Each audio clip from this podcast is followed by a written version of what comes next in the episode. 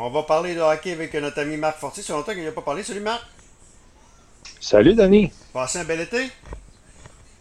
Ben oui, ben oui, passé un bel été. Là, C'est sûr que l'été on était- réussit à. Ouais, elle a été quand même assez courte en compte tenu de que la saison de hockey finit tard. Là. Mais, euh, mais c'est c'est ça quand même. Oui, pas du point de vue des, des, des, des- des matchs parce que c'était loin. Et le Canadien a été resté trempé dans le monde du hockey. Ouais. Euh, mais c'était t'as- effectivement un été qui passe très Très vite. Marc, euh, je t'ai- je te- je t'emmène sur un sujet rapidement. On ne devait pas se parler euh, aussitôt, sauf que là, on va se parler quand même. Euh, les Hurricanes de Caroline ont, ont fait euh, une offre hostile à, à Kotkaniemi. Euh, ça ressemble beaucoup, beaucoup à de la vengeance comparativement au dossier de Sébastien Nao. Point que ça ressemble, c'est de la vengeance. Euh, là, Marc Bergevin a tout un dilemme. C'est que tu fais, toi, il vaut pas 6 millions et demi, euh, 6 millions, 6,1 millions, un contrat d'un an. Euh, donc, s'il légalise l'offre, euh, quelque part, il déstabilise toute sa masse salariale. Par contre, il est comme pogné pour. Parce que avec la perte de Philippe Dano, tu as besoin de quelqu'un. Qu'est-ce que tu fais? Je suis en dilemme. Oui, c'est sûr et certain, on, c'est, écrit dans le ciel que c'est une vengeance euh, de la part du propriétaire. Euh, Marc avait fait, l'offre à Sébastien Ao, euh, le nouveau propriétaire rentrait en poste avec l'équipe. Alors, euh, Marc avait comme dit, euh, l'é- l'é- l'équipe présentement est vulnérable un peu en Caroline. Ils ont voulu profiter de cette situation-là. Mais tu sais que des, des milliardaires, ça a la, la mémoire longue. Alors, c'est sûr et certain. Là, surtout quand on a vu qu'il offrait un, un bonus de signature de 20 Ouais. Là, on, a clairement vu qu'il y avait, euh, il y avait une petite vengeance à travers ça.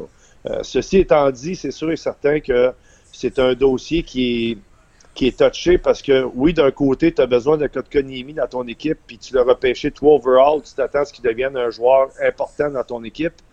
Mais d'un autre côté, il n'est pas rendu à un salaire de 6 Ben de, de plus de, de plus de 6 millions. Alors, si tu fais ça, comme tu as dit, tu vas tout déstabiliser ta masse salariale parce que les autres qui vont suivre après, tu vas avoir un Suzuki qui va venir cogner à la porte.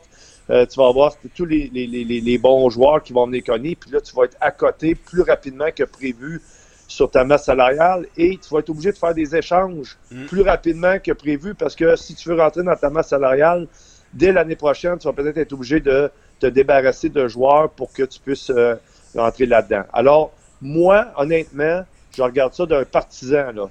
Mm. D'un partisan d'un, d'un- qui n'a pas de décision à prendre. Moi, honnêtement, je le laisserai aller. Ben oui, hein. Ah, Moi, je le laisserai aller.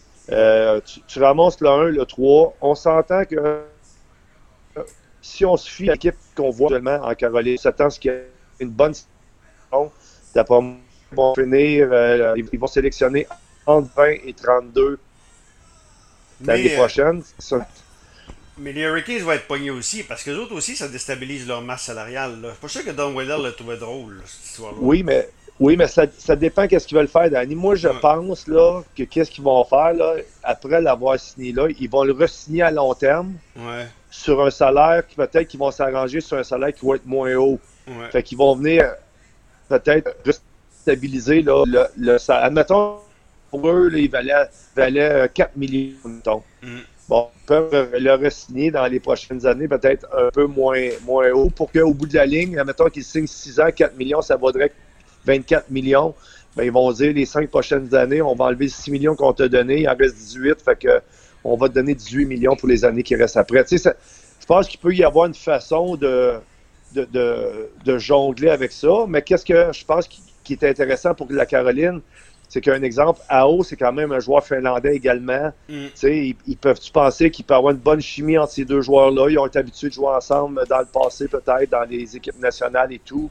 Alors, tu sais, il y a plusieurs euh, euh, choses à tenir en, en ligne de compte là, du côté de la Caroline. Puis, euh, je pense que c'est une petite vengeance là, qui a été quand même euh, bien placée. Oui, effectivement. Donc, on va suivre ça de près. Du côté du Canadien, tu, tu ramasses les deux choix puis tu vas chercher un choix. de- il- sur le marché, il y a certainement un joueur de centre numéro 2. là. Il y a des équipes qui vont certainement euh, qui vont certainement essayer de bouger là, pour, euh, pour euh, le plafond. Là. Tu sais, Qui sont, qui sont, Ben oui, c'est sûr et certain. Oui, c'est sûr et certain qu'il pourrait, il pourrait y avoir des joueurs, euh, euh, un joueur qui pourrait remplacer euh, Kotkaniemi, là, euh, qui va être disponible tantôt. On ne sait pas parce que, comme tu dis, tout le monde va jongler avec la masse salariale. Alors, oui, ça pourrait être le cas, mais c'est parce que si si Marc Bergevin le signe, ben là, il va, valoir, il va devoir vraiment, après ça, être prêt à ce que les autres suivent, puis qu'avec le comparatif de dire un Kotkaniemi vaut 6 millions, mm. moi j'ai une meilleure saison que lui, je vaux plus que ça. Alors là, le, prochain joueur, au lieu de. Si un Suzuki est supposé de gagner 5-6 millions, il va peut-être demander 8. Euh, mm. Et puis là, euh, ça va euh, escalader comme ça, puis ça, ça finira plus. Là. Effectivement. hey, je veux te parler du Kraken de Seattle en, terminant. C'est sûr qu'il n'y a pas grande actualité pour quelqu'un, là. Les Kraken, on disait tout le temps, lors du repêchage d'expansion, on a été très, très, très déçus.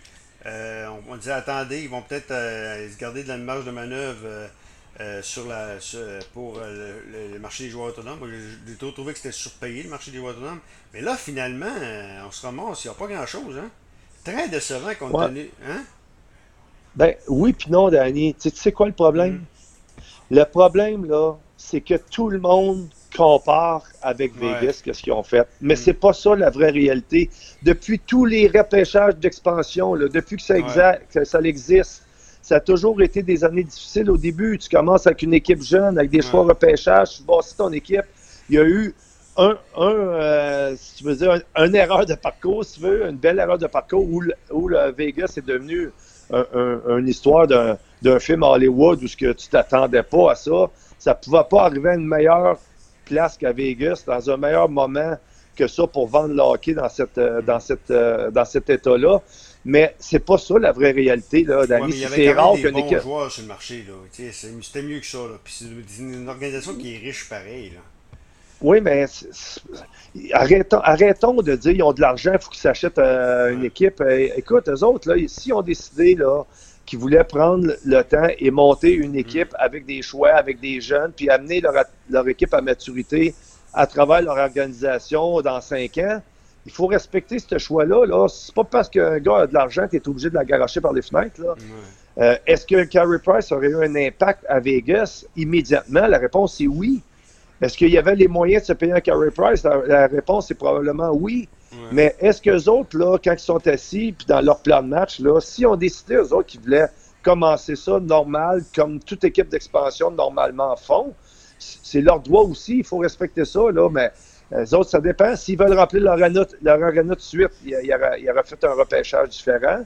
Mais s'ils veulent bâtir quelque chose de solide à long terme, ils ont décidé de prendre euh, l'autre option. OK. Marc, on s'en parle bientôt. C'est sûr qu'on va, surveiller le dossier. Peut-être s'en parler la semaine prochaine dans le dossier qui, est euh, Esprit Camini. Parfait, Danny, ça fait plaisir.